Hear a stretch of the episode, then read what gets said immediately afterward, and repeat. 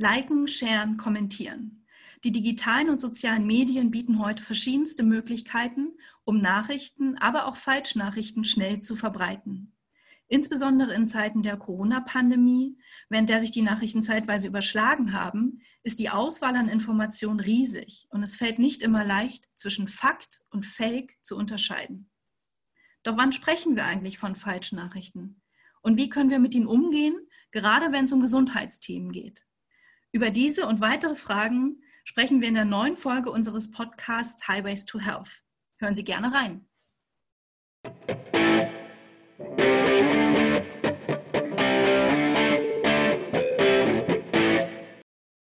Ganz herzlich willkommen zu unserer neuen Folge von Highways to Health. Mein Name ist Janine Sterner. Mit dabei ist heute mein Kollege Daniel Albrecht. Hallo zusammen. Unser heutiges Thema ist Gesundheitskommunikation und Falschnachrichten. Wir wollen das Ganze am Hand der aktuellen Covid-19-Pandemie diskutieren. Dazu eingeladen haben wir Professor Dr. Eva Maria Bitzer und Corinna Schäfer. Eva Maria Bitzer ist Professorin für Medizin in der Gesundheitspädagogik an der Pädagogischen Hochschule Freiburg sowie stellvertretende Institutsdirektorin und Studiengangsleiterin der Gesundheitspädagogik. Corinna Schäfer ist stellvertretende Geschäftsleiterin des Ärztlichen Zentrums für Qualität in der Medizin und leitet dort die Abteilung für evidenzbasierte Medizin und Leitlinien sowie die Abteilung für Patienteninformation. Beide sind auch im Vorstand des Deutschen Netzwerks Gesundheitskompetenz.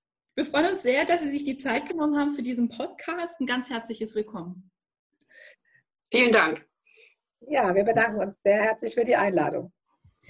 Sie sind beide auch Mitglieder des Kompetenznetzes Public Health zu Covid-19, ein Zusammenschluss von über 25 Fachgesellschaften aus dem Gesundheitsbereich, die fundierte Informationen und Handlungsempfehlungen zur Bewältigung der Covid-19-Pandemie erarbeiten.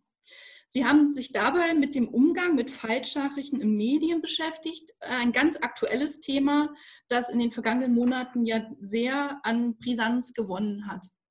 Unsere erste Frage an Sie beide ist, was ist eigentlich eine Falschnachricht? Ja, ich fange einfach mal an. an. Genau, fang du mal an. Eine, das ist gar nicht so einfach zu beschreiben. Eine Falschnachricht ähm, kann man erst als solche erkennen, wenn man sie überprüft hat. Das heißt, ähm, man kann nicht vorhersagen, voraussagen, das ist eine Falschnachricht und deshalb möchten wir die gerne so unterbinden, sondern man muss Nachrichten, die in der Welt sind, äh, erstmal auf ihren Wahrheitsgehalt überprüfen und kann dann hinterher sagen, stimmt es mit der Recherche überein oder nicht. Dafür braucht es saubere Methoden.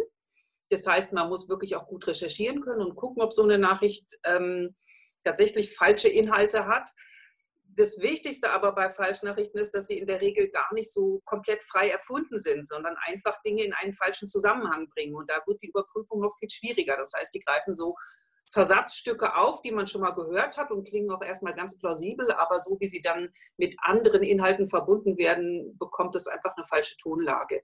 Und deshalb ist es bei Falschnachrichten ganz wichtig, dass man sie äh, erst überprüft und hinterher feststellt, dass es so eigentlich den Tatsachen entsprechend. Das ist im Stand der aktuellen Forschung. Oder aber hier sind wir im Bereich von frei flottierenden Meinungen, die aber als Tatsachen ausgegeben werden. Oder aber auch hier steht was richtig Falsches. Und ähm, vielleicht ein zweiter Aspekt auch dieser, dieser Hinterherprüfung ist, äh, weil nämlich im, der Punkt der Zensur, der oft dann auch genannt wird. Ja, es ist oft so die Angst, ähm, wenn man Falschnachrichten korrigiert, kommt oft von der, von, der, von der demokratischen und natürlich auch legitimen Seite, ja, wollt ihr dann so eine Meinungsdiktatur? Gibt es dann, wer sagt denn, was falsch und richtig ist? Und ähm, ich denke, es ist wirklich, ähm, ist, ist, dieser Punkt, das kann man nicht vorher sagen. Das bedeutet, dass man das ordentlich prüfen muss und dass man auch ordentlich begründen muss, warum man der Ansicht ist, das ist eine falsche Nachricht. Ja, man kann es nicht nur einfach behaupten. Und das ist ein Schutz dagegen, dass sozusagen der, die eine ähm, Meinungsmache, sagst jetzt mal ein bisschen polemisch, gegen die andere ähm, ausgetauscht wird. Mhm. Ja, also der mhm. Unterschied ist wirklich, ich habe geprüft, ob das, was da gesagt wird, ähm, und äh, das ist einmal, kann sich das auf wissenschaftliche Zusammenhänge und Fakten beziehen, äh, ob das stimmt. Was aber auch oft der Fall ist, dass, ähm, dass ähm, Meinungsführer, Politikerinnen ähm, zitiert werden und falsch zitiert werden oder falsch oder, oder gelogen wird darüber, was sie gesagt haben oder das, was sie gesagt haben, in einen falschen Zusammenhang gestellt wird. Und dann sind wir gar nicht so sehr bei der Evidenzrecherche, sondern da sind wir tatsächlich eher auch in so einem journalistischen Bereich, um rauszubekommen, was hat denn die Person gesagt? Ja, wer war denn da noch dabei? Gibt es da einen Mitschnitt? Mhm. Gibt es da ein Protokoll? Also wir haben sozusagen in dem Thema Falschnachrichten bündeln sich äh, journalistische Fähigkeiten und Kompetenzen und die Kompetenzen von evidenzbasierter Medizin, von Wissen, wie man Studien interpretiert, wo man Studien findet. Das sind so zwei Aspekte, die da auch zusammenkommen. Ich glaube, da werden wir später auch noch mal ein bisschen genauer drauf eingehen.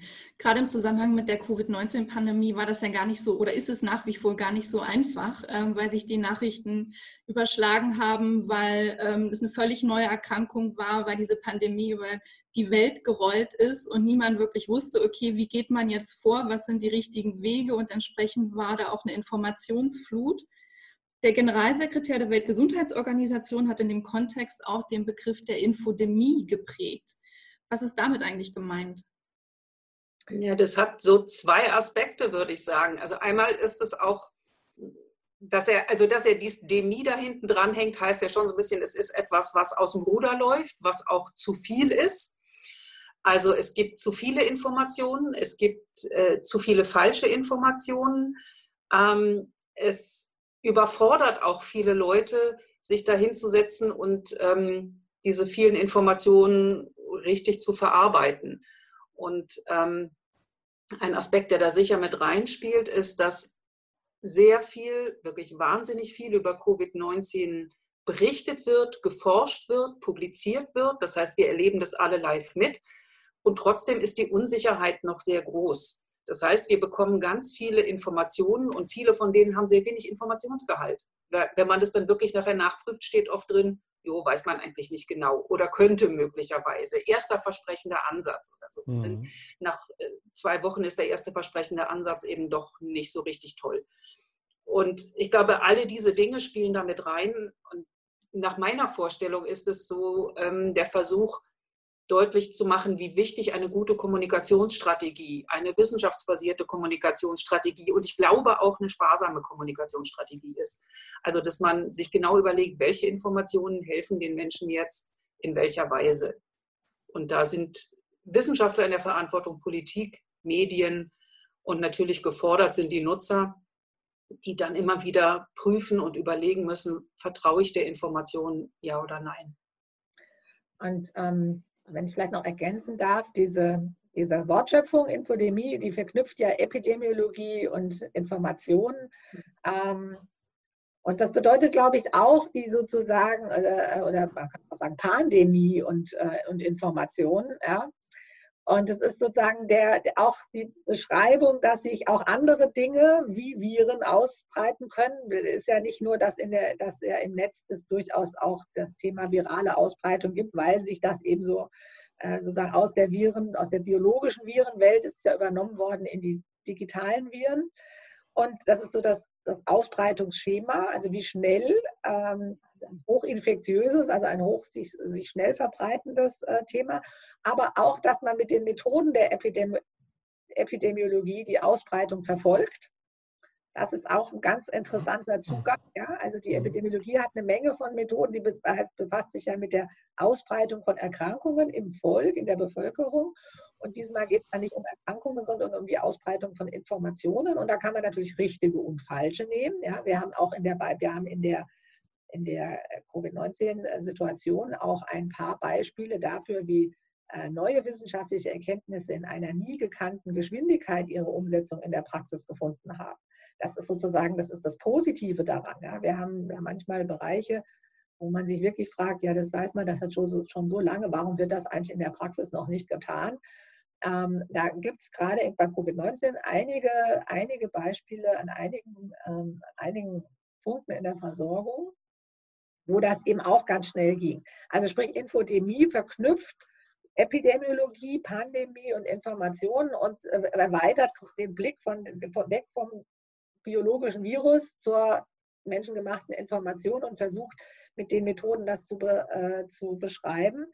Und was man, glaube ich, wirklich nicht unterschätzen darf, dass ja dass die Informationen über die digitalen äh, Quellen die Menschen äh, unfreiwillig erreicht haben. Also ein ganz hoher Teil der Informationen, mit der man in sozialen Medien konfrontiert wird, hat man nicht selber gesucht, mhm. mhm. sondern die ist einem präsentiert worden. Ja? Und das ist eigentlich auch nochmal so was bei der Epidemie. Man sucht sich ja auch nicht die Ansteckung, ja, sondern die kommt auf ein. Auch das ist so ein, so ein ähm, ähm, Aspekt, der in dem Wort mitsch mitschwingt. Man wird geflutet, man wird konfrontiert mit Informationen, äh, richtigen und falschen und ich weiß nicht was, ähm, nachdem man eigentlich nicht gefragt hat. Was schon auch nochmal ein Unterschied, äh, nochmal ein Unterschied ist. Und ähm, ich glaube, das sind sozusagen vier Sachen, die ähm, auch dazu beigetragen haben, dass der Begriff ähm, auch eine hohe Konjunktur hat und sehr mhm. häufig zitiert wird, weil er wirklich sehr treffend ist. Ja, sehr interessant. Sie zeigen ja richtig auf, dass äh, es anscheinend nicht nur eine biologische äh, Folgen des Viruses gibt, sondern auch wirklich hier wieder psychosoziale Folgen der Virus mhm. in sich trägt und ähm, ob die Leute wollen oder nicht und ob sie selbst davon erkrankt sind oder nicht, sie sind trotzdem immer auch betroffen ein Stück weit davon.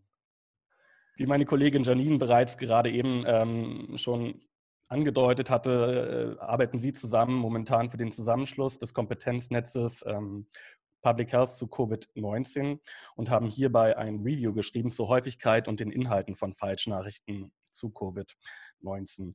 Wie sind Sie dabei vorgegangen und wie groß ist das Problem momentan der Falschnachrichten? Ähm, na, eigentlich, also wie, wie sind wir vorgegangen? Wir haben tatsächlich unsere gesammelte Expertise aus der ähm, Erstellung von Leitlinien und äh, systematischen Übersichtsarbeiten gebündelt, um in möglichst kurzer Zeit äh, die ähm, wesentliche ähm, wissenschaftliche Studien, die sich rund um das Thema Falschnachrichten, ähm, äh, die sich mit dem äh, Thema Falschnachrichten befassen, zu finden. Und damit wir selber wiederum nicht ertrinken in Nachrichten äh, und in Studien dazu, haben wir gesagt, wir möchten ähm, solche Studien finden, die sich mit pandemischen Ausbrüchen oder mit Pandemien befasst haben, und zwar in der jüngeren Zeit. Ähm, da kommen einem in erster Linie das Zika-Pandemie äh, oder Epidemie in, in Südamerika und äh, MERS und SARS, in den, also was sozusagen Anfang dieses Jahrtausends äh, war in den letzten 15 Jahren. Ein Grund war, dass die digitalen ähm, Möglichkeiten der Informationsverbreitung da schon einigermaßen passen und dass eben auch viele Mechanismen, die wir jetzt beobachtet haben, die WHO ruft was auf, die WHO ist ein wichtiger Player in der weltweiten äh, Kommunikation und der Sammlung von Informationen und Weiterverbreitung und ähm, dass diese äh, Merkmale dort also auch auf Covid-19 zutreffen. Ähm, und dann haben wir geschaut unter ähm, einmal so beschreibende Studien, die sagen, wie groß ist der, wie groß ist der Ausmaß. Wir haben uns aber auch experimentelle Studien angeschaut, die geguckt haben, wie ändern Leute eigentlich ihre Meinung oder äh, was, was passiert eigentlich, wenn man mit einer Falschnachricht äh, in der Fachausdruck ist exponiert ist, also wenn man einer mhm. Falschnachricht begegnet. Ähm, und, ähm, und dann haben wir, weil wir nicht nur sagen wollten, das ist ein Problem, wir haben auch ganz ausdrücklich danach geguckt, ob wir Studien finden, die sich damit befasst haben, was passiert eigentlich, wenn man Falschnachrichten richtig stellt ist das also nicht nur so ein Reflex, dass man sagt, ja, das muss man jetzt machen, sondern nützt es was, kommt das bei, bei wem kommt das an, ähm, welche Folgen hat das? Ja, so sind wir vorgegangen, haben wir, weiß nicht, Corinna muss mal sagen, 500 Studien dann gefunden und ausge, dann ausgewertet, also sozusagen ausgeschlossen passend und hatten dann letztlich so um die, also zitiert haben wir um die 50 ähm, äh, wissenschaftliche Papiere noch nicht so viel direkt zu Covid-19, weil das ja, wir haben es im April gemacht, da war das noch ganz neu. Mhm. Inzwischen gibt es schon ein bisschen mehr. So sind wir vorgegangen. Und Corinna, möchtest du vielleicht was dazu sagen, was wir äh, gefunden haben? Ja, gerne. Also ähm, jetzt geht es ja erstmal auch um Ihre Frage, wie groß ist das Problem eigentlich? Ja. ja. Und ähm, da hatten wir tatsächlich auch speziell zu Covid-19 gesucht und ähm, ja einige Arbeiten gefunden, die sich unterschiedliche Medien angeguckt haben und auf unterschiedliche Art und Weise versucht haben zu identifizieren, gibt es da Falschnachrichten. Ähm, manchmal haben sie auch geguckt, wie viele sind es, manchmal haben sie geguckt, von, von wem kommen die. Ähm, aber was man jetzt schlecht sagen kann, ist, so und so häufig kommen Falschnachrichten in den Medien vor. Was man aber schon sagen kann, ist, wenn man sich jetzt einzelne Medien anguckt, ähm, sie kommen überall vor und zwar betrifft es sowohl Internetseiten wie Messenger-Dienste wie WhatsApp oder Telegram. Das betrifft Videos auf YouTube, das betrifft ähm, Twitter, das betrifft Facebook. Und zu allen diesen Medien gibt es Untersuchungen, die Falschnachrichten gefunden haben. Jetzt könnte man sagen, ja gut, äh, wie häufig sind die denn? Vielleicht sind das ja nur ein oder zwei von, von 100, dann ist das ein marginales Problem. Aber so einfach kann man das nicht sehen. Eine Untersuchung hat zum Beispiel gesagt, dass ähm, äh, bei, die, die, haben sich so, so, eine, so ein Sample, so eine, ein, eine Stichprobe von, von Nachrichten angeguckt, die waren schon als Falschnachrichten identifiziert worden und haben dann mal geguckt, was sind das eigentlich für welche, wo kommen die her. Und die haben vor allem festgestellt, wenn Einzelpersonen und vor allem prominente Einzelpersonen Falschnachrichten irgendwo posten, sei das bei Facebook, sei das bei Twitter, sei das über die Presse, dann bekommen die ein unglaublich großes Echo und viele, die, die werden immer wieder zitiert und man wiederholt die Falschnachricht und sagt, der und der hat gesagt, Trump hat gesagt, trinkt, ähm, trinkt Bleichmittel oder so und dann haben das auch wirklich Leute gemacht. Also die Frage ist, wie groß ist der Effekt von, von Falschnachrichten und hm, das, also man, man, kann mal ganz grob ein paar Zahlen nennen und sagen, auf YouTube haben sich Leute eine Stichprobe von, von 100 Videos angeguckt und haben davon festgestellt, bei 80 dieser Videos, die sie sich angeguckt haben, äh, die waren so stark verzerrend, dass sie sehr stark Angst gemacht haben, Leute zu bestimmten Handlungen motiviert haben. Ähm, bei Facebook haben sie 20.000 Posts angeguckt. Auch da haben sie Falschnachrichten gefunden und haben festgestellt, dass die am häufigsten von sogenannten alternativen Accounts kommen. So etwas Ähnliches gibt es auch bei Twitter, dass von, von verifizierten Accounts weniger Falschnach falsche Nachrichten kamen als, als von ähm, unverifizierten Accounts von Einzelpersonen, mehr Falschnachrichten als von Organisationen.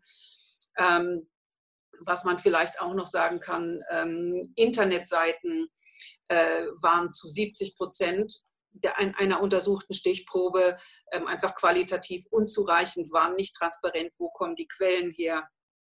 Und ähm, bei Twitter gibt es so, so, eine Analyse von fast 700 Tweets und das finde ich schon auch beeindruckend.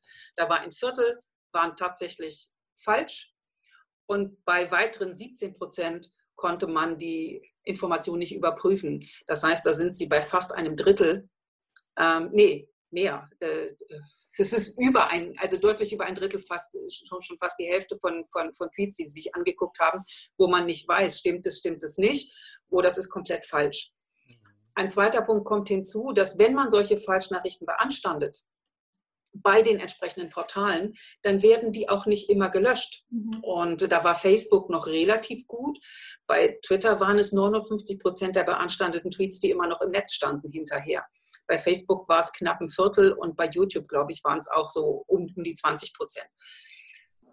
So dass man sieht, das hat ganz unterschiedliche Ausmaße. Die Frage, wie, wie häufig ist eigentlich eine Falschnachricht? Das hängt einmal damit zusammen, von wem kommt die, wie mhm. groß ist das Interesse? Wie häufig wird die geteilt? Welche Spuren hinterlässt die im mhm. Netz? Und das kann man mit so herkömmlichen, sage ich mal, rein zählenden, auszählenden Techniken gar nicht wirklich beurteilen.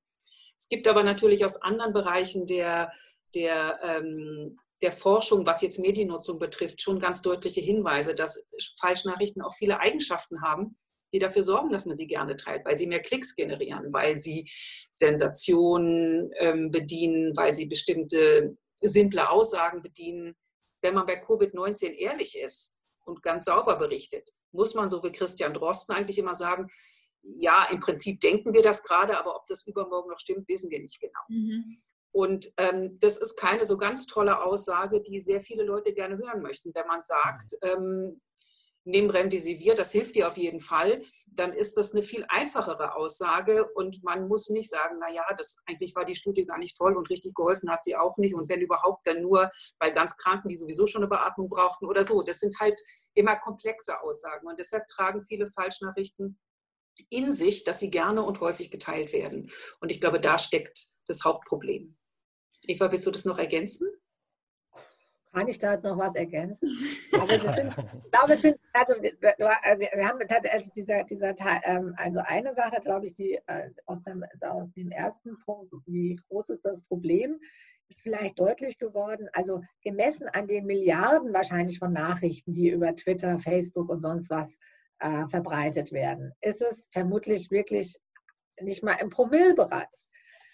Also insofern, das, das hilft aber nicht viel, sondern das ist dieses psychologische Element, was es uns, äh, also wie halt eine, wie eine Schlagzeile, äh, die uns so Spannung, Spaß und was zur Überraschung, ich sag's mal, nein, ein bisschen humoristisch jetzt, ähm, kein Überraschungsei, aber also dieser Punkt, dass es, dass es, und dass es ähm, Impulse, Reflexe anspricht, die uns äh, aufmerksam machen.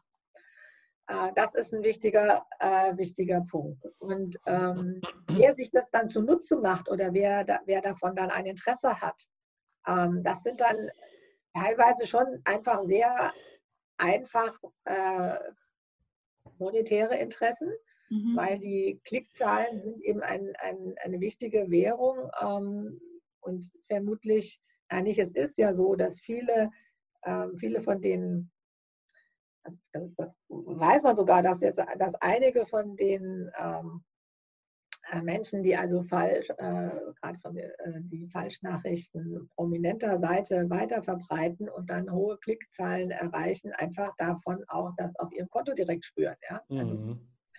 ähm, das ist natürlich eine starke ähm, ein starker Punkt, äh, warum soll ich das nicht machen, ja, wenn es mir doch so hilft. Ja?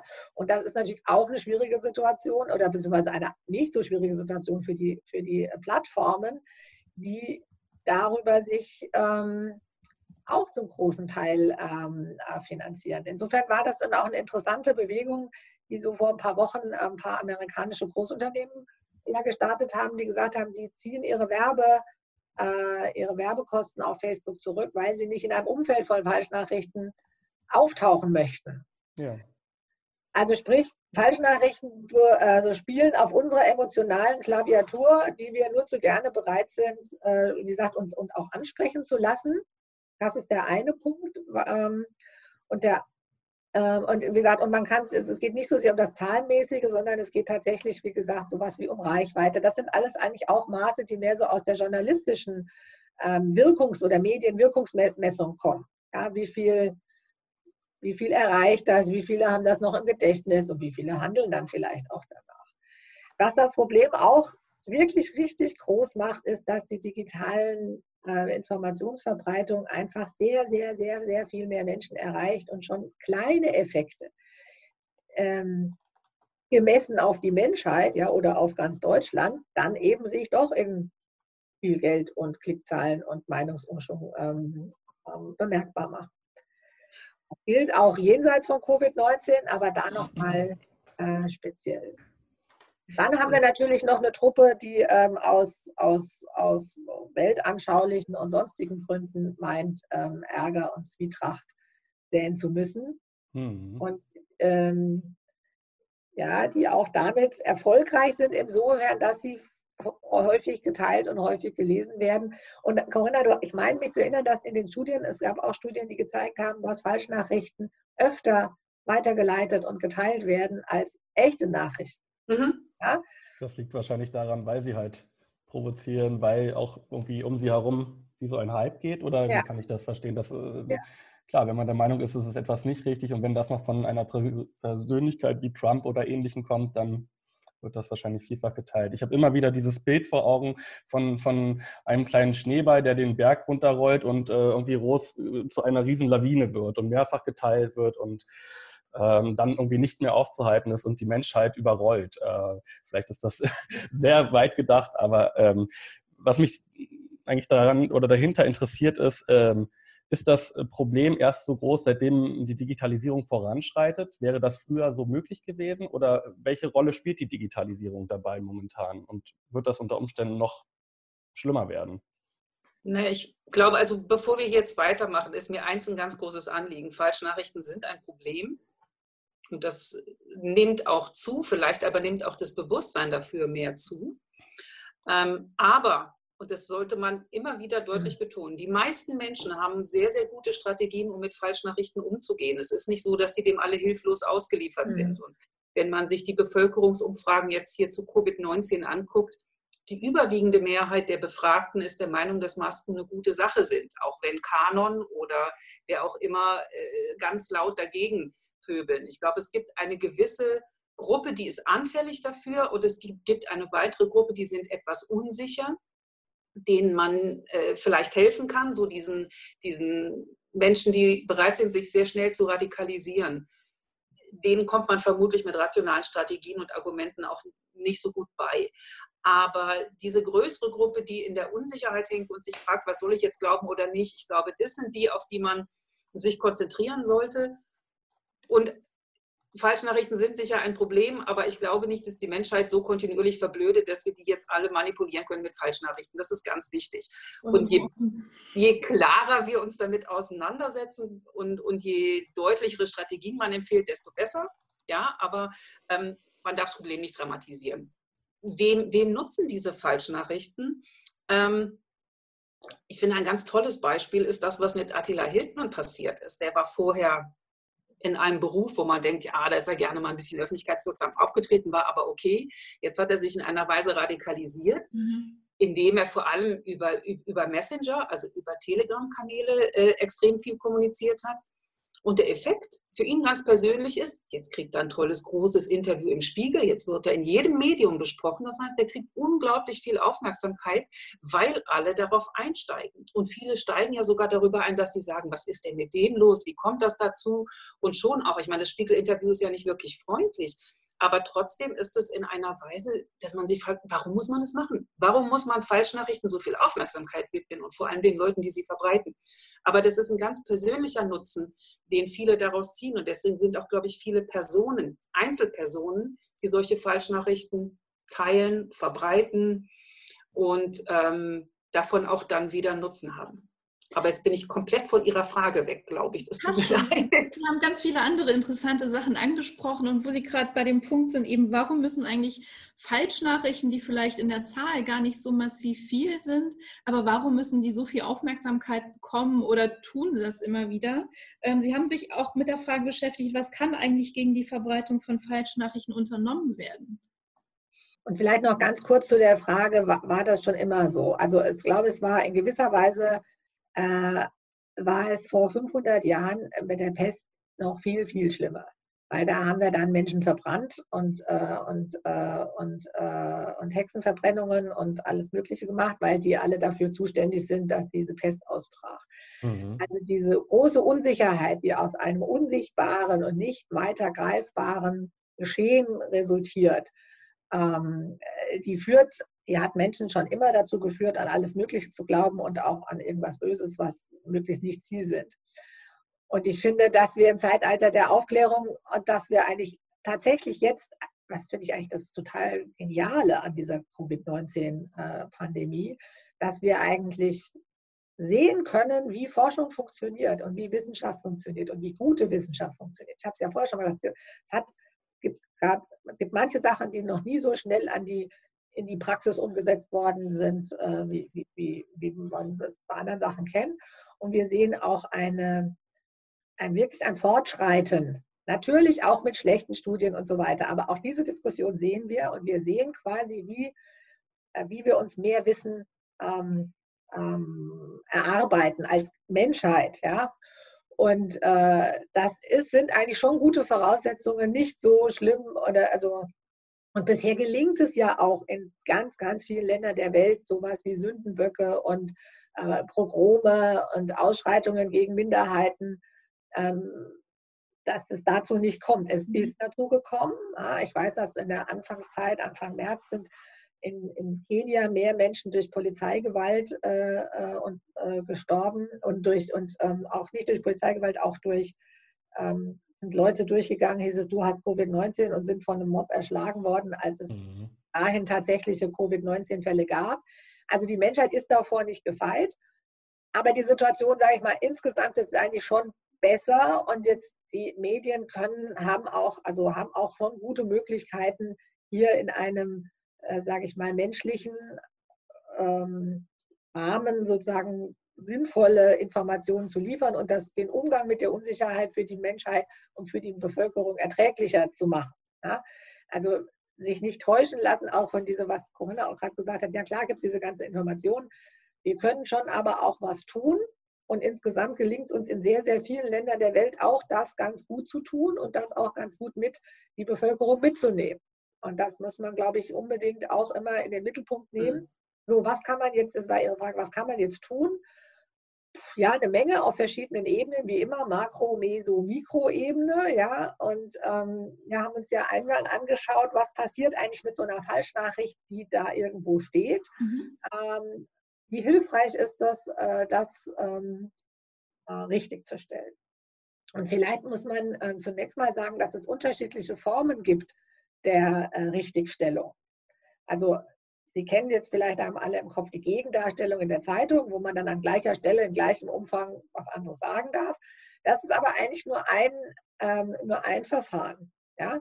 Es kann, ähm, es kann sein, dass man, eine, dass man, ein, dass man mit Quellen ähm, wirklich belegt, warum ist es so nicht, äh, nicht äh, richtig.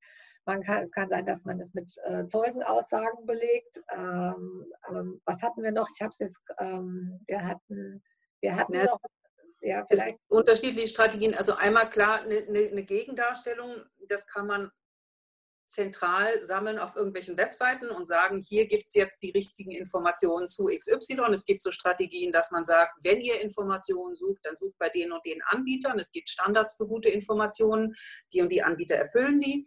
Das ist so eine Möglichkeit.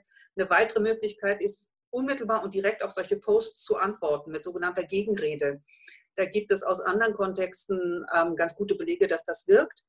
Der Jan Böhmermann hatte damals mal so eine Initiative gestartet, Reconquista Internet.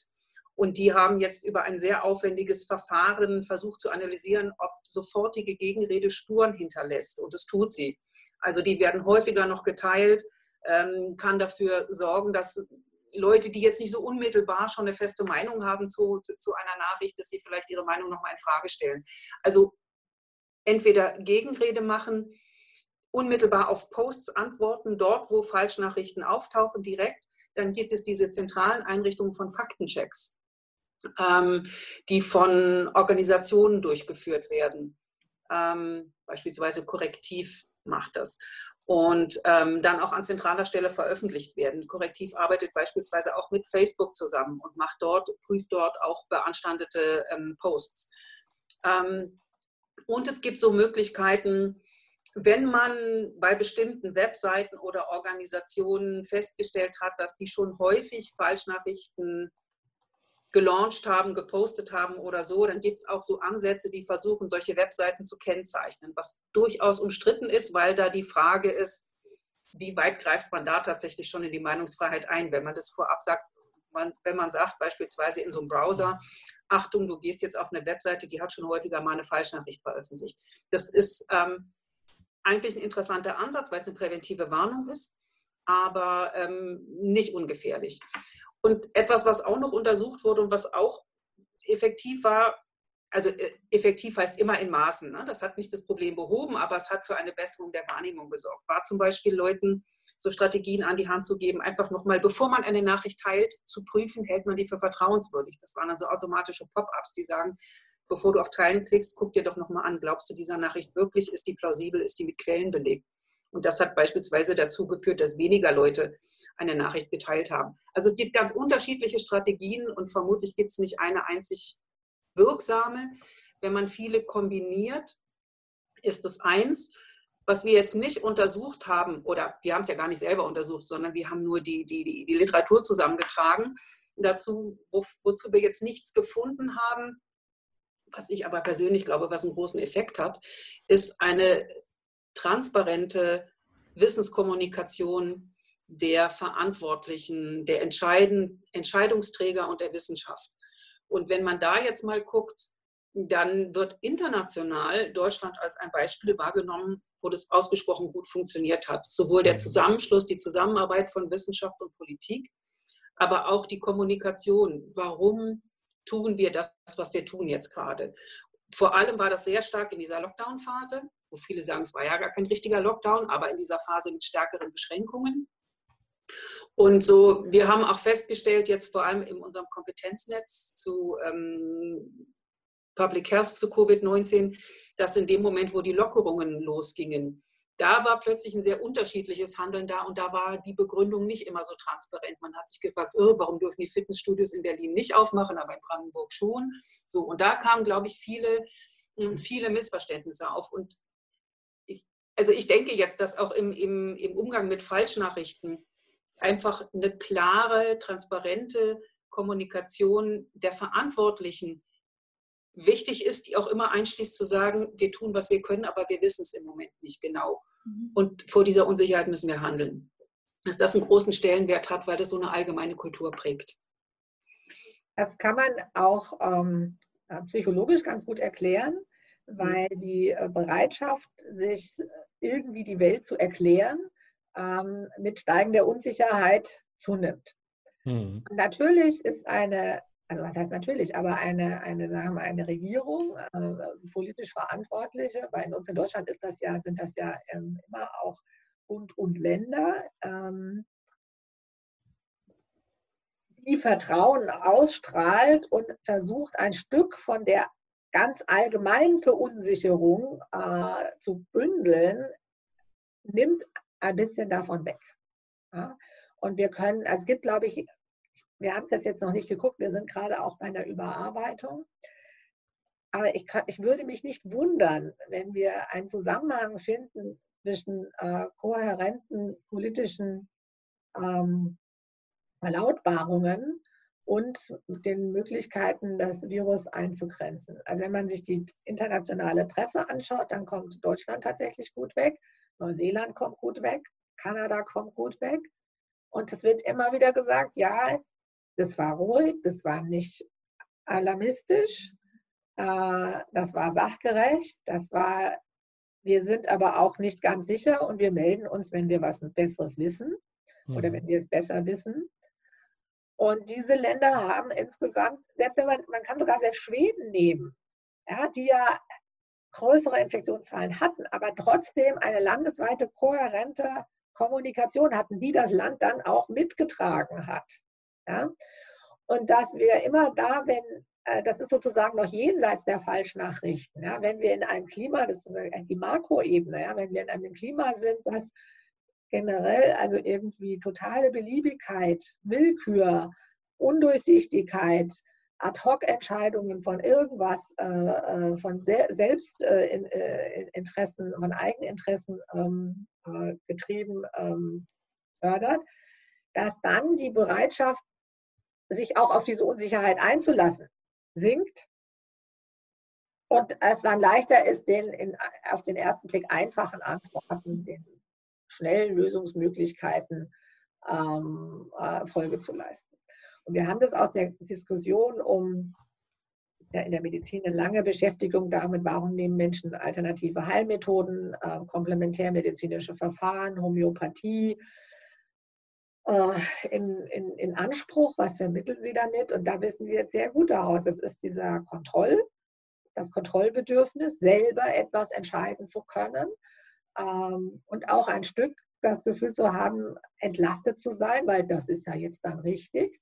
Mhm. Und in, in, in, so einer Pandemiesituation, die ja wirklich, also wir haben uns mal auch Gedanken gemacht, das ist ja insofern auch jetzt hier in Westeuropa es gibt eigentlich niemand mehr, also von der spanischen Grippe ist, glaube ich, jetzt eine der letzten Überlebenden gestorben mit 104 oder so. Ja.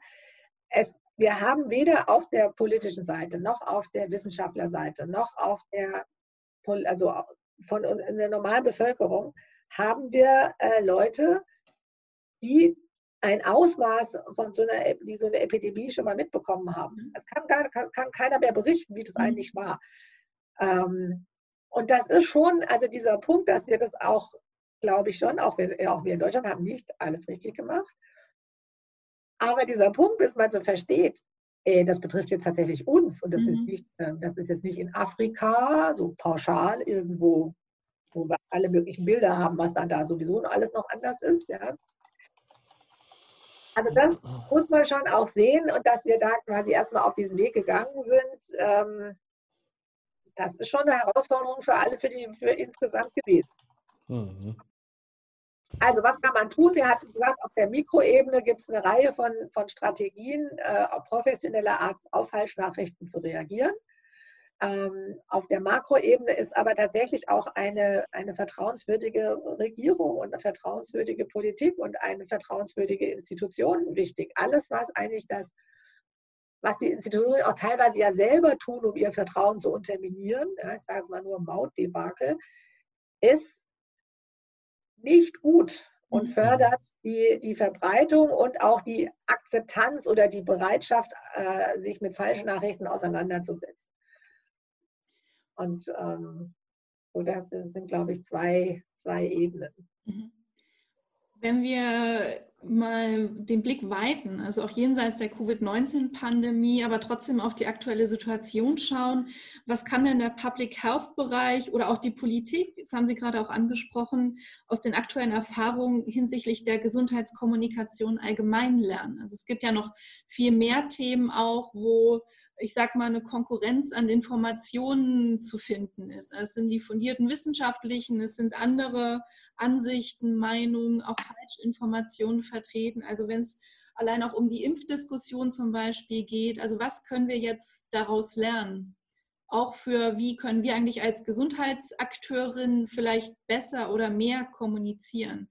Uns wird ja auch immer wieder vorgehalten, dass man dass wir so ein bisschen im Elfenbeinturm sitzen oder Wissenschaftler und Experten in einem Elfenbeinturm sitzen und ähm, eher nur in ihren eigenen Kreisen kommunizieren. Frau Schäfer, Sie sagten vorhin, eigentlich würden Sie eine gute, evidenzbasierte, aber auch sparsame Kommunikationsstrategie empfehlen. Aber ist vielleicht gerade dieses Sparsame ein Problem? Also, dass dann eher Raum ist für Falschnachrichten? Was würden Sie dann sagen? Was können wir lernen?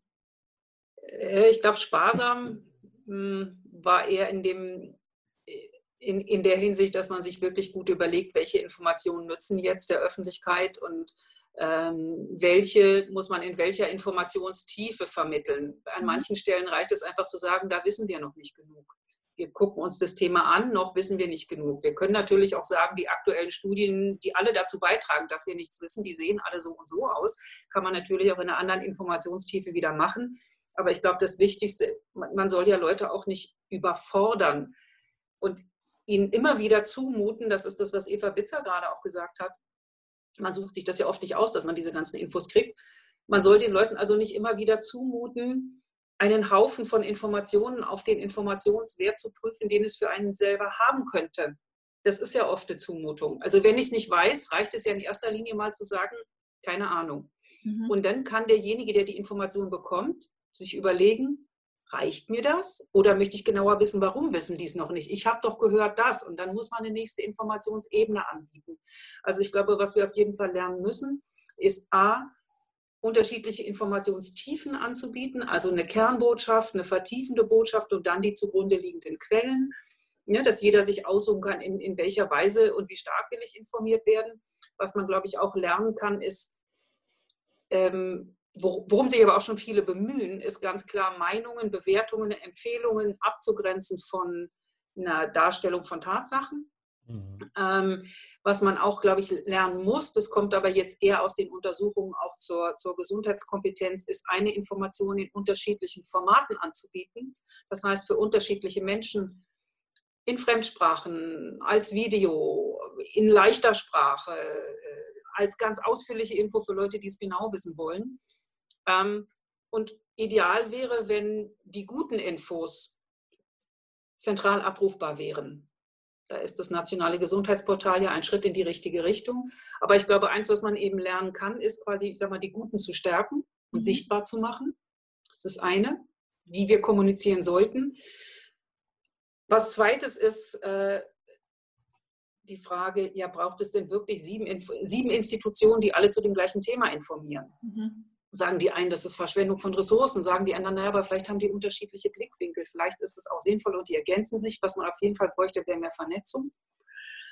Ähm, so, das ist die eine Seite quasi, ich sage mal, die Guten sichtbar und effizient machen. So, und eine andere Seite in der Kommunikation ist aber auch mh, hm, diejenigen, die sich mit Falschnachrichten befassen, deren Untersuchung, die Faktenchecks machen, die Methoden bereitstellen, wie geht man damit um, wie kann man das überprüfen, dass man auch die sichtbarer macht, dass man deren Strukturen stützt.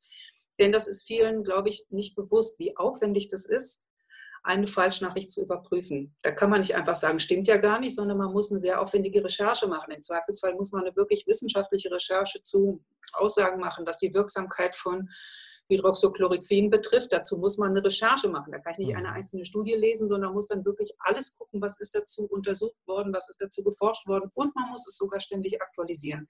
Also diese Institutionen brauchen, glaube ich, Unterstützung. Die brauchen auch ein also nach meiner Einschätzung, idealerweise ein Portal, von dem aus sie alle abrufbar sind und sichtbar sind. Und ähm, ansonsten glaube ich, was die Wissenschaftskommunikation betrifft, sind wir gar nicht so schlecht und vielleicht müssen wir auch lernen, mit ein paar nicht so guten und nicht so schönen Informationen zu leben und vielleicht ein kleines bisschen darauf vertrauen, dass viele Menschen das schon schaffen, die auseinander zu sortieren, wenn wir ihnen genügend Hilfe geben, also Material anbieten. Ich meine, ich, die Leute können es nicht ohne uns, aber wenn wir ihnen quasi, was sie brauchen, um eine Falschnachricht zu identifizieren, zur Verfügung stellen, dann glaube ich, können viele mit dem Netz ganz kompetent umgehen. Ja, und was, was darin ja natürlich auch mitschwingt, äh, was äh, Corinna Schäfer gesagt hat, ist, dass wir eigentlich auch viele Einrichtungen sich äh, vielleicht auch tatsächlich Arbeit sparen könnten, äh, wenn sie, wenn wir, äh, sage ich mal, die, wenn wir eine Reihe, wir sind föderaler Staat, wir haben auch ein, ein reiches Land, es darf durchaus mehr als ein Informationsportal geben. Ähm, aber was wir zum Beispiel jetzt bei Covid-19 auch sehen, ist, dass eigentlich je, fast jede Einrichtung irgendeine Covid-19-Informationsseite mhm. hat, von der man nicht weiß, wo die eigentlich herkommen, wo sie ihre Informationen herziehen. Und das könnte eigentlich also ein Prozess sein, in dem man sagt, okay, also RKI, BZGA, vielleicht das Nationale Gesundheitsportal, Gesundheitswissenschaft, die Faktenchecks, ja, das sind die, wo sich auch die anderen drauf berufen. Das soll nicht heißen, dass es nachher nur noch eine Meinung gibt. Es kann auch im Corporate Design der Fachklinik X und dem, der Ärztekammer Y sein und dem Gesundheitsamt Z, ja. Aber dass, dass man sich tatsächlich, ähm, dass man sich auch ein bisschen sag ich mal, Arbeit spart, ja, indem man die guten, die aufwendig Recherchierenden ähm, stärkt und sich auf deren ähm, Informationen äh, konzentriert. Und was ich tatsächlich an dieser Stelle mal öffentlich sagen will, ich finde, die überregionalen Tageszeitungen haben über weite Strecken einen exzellenten Job in Deutschland gemacht. Also ich habe ähm, tatsächlich dann noch ein paar mehr abonniert um diese digitalen Aufbereitungen, diese animierten in, in, ähm, ähm, Grafiken, diese oft, also äh, auf, auf bestimmte Altersfragen bezogene Berichte, ja, soll ich mein Kind jetzt in die Schule schicken oder nicht oder sowas. Vieles, wo wir aus der Ecke der Gesundheitsinformation tatsächlich nicht bekannt genug sind und tatsächlich nicht die Leute so erreichen, finde ich, haben Tageszeitungen, in, ich lese natürlich nicht jeden Tag alle Tageszeitungen, aber ich war doch sehr positiv beeindruckt von der Qualität und von der Sachlichkeit und von der Fundiertheit, äh, auch von der Bereitschaft, sich mit Wissenschaftlern, Wissenschaftlerinnen ähm, auseinanderzusetzen und das zu, zu übersetzen, äh, wissenschaftliche Studien einzubeziehen, zu zitieren, zugänglich zu machen. Ähm, da muss ich sagen, fand ich also wirklich ein großes Lob für den Qualitätsjournalismus. Das ist ja tatsächlich was, was wir uns wirklich auch beibehalten können, hoffentlich, oder die entsprechenden Akteurinnen und Entscheider, die, die dort diese Nachrichten auch machen, ja. Ähm, dass da weiter eine enge Zusammenarbeit auch zwischen Wissenschaft, zwischen Experten aus unterschiedlichsten Bereichen mit den ja. Medien passiert. Ja. Das ist auch, glaube ich, deswegen sehr wichtig, weil ähm, dass es, dass es diese unabhängigen, mhm. ähm, den neutralen Wissenschaftsjournalismus gibt, Leute, die wissenschaftliche und journalistische Recherche gelernt haben und die jetzt sich selber finanzieren. Das ist deswegen so wichtig, dass es die gibt, weil ein ganz großer Teil der Falschnachrichten, Regierungsbehörden, öffentliche Organisationen und sowas alles betrifft. Und wenn die jetzt selber ihre eigenen Faktenchecks anbieten, quasi hat das relativ wenig Glaubwürdigkeit. Das heißt, es müssen schon Einrichtungen sein, die keine Verbindung dazu haben. Mhm. Kann man natürlich diskutieren, wo fängt Unabhängigkeit an. Ja, wenn man jetzt sagen würde, das ist eine super Sache, die ihr macht, wir fördern das, kommt man ja automatisch in so eine Unabhängigkeit hinein. Das diskutiert man ja auch bei der Patientenberatung. Ist die unabhängig, wenn die von einem Callcenter gemacht wird, das auch das Beratung für Kassen macht oder so. Mhm. Aber trotzdem ist es ja die Frage, wie viel Einfluss darf man haben? Und ähm, Grundsätzlich ist es sicher sinnvoller, das machen Leute, die A fundiert arbeiten können und B neutral sind und sich auch mal trauen, eine andere Meinung ähm, zu vertreten, ähm, als dass es offizielle Regierungsorganisationen machen. Und was du gesagt hast, Eva, möchte ich auch nochmal echt unterstützen. Der Job der Presse, also einiger Medien, seien das Printmedien, aber auch öffentlich-rechtlicher Rundfunk, muss man sagen, hat viele, viele tolle Angebote gemacht, die Wissenschaftssendungen haben teils so verständliche Videos gemacht. Die Sendung mit der Maus hat es für Kinder so großartig erklärt. Also deren Corona-Videos mhm. sind wirklich toll, ist auch für die ganze Familie gut. Ne, das, wirklich waren da so viele gute, also Beispiele von gutem Journalismus, dass man denkt, das ist ja eigentlich ganz gut aufgehoben. Und das sollte man eher stärken und auch die Unabhängigkeit stärken.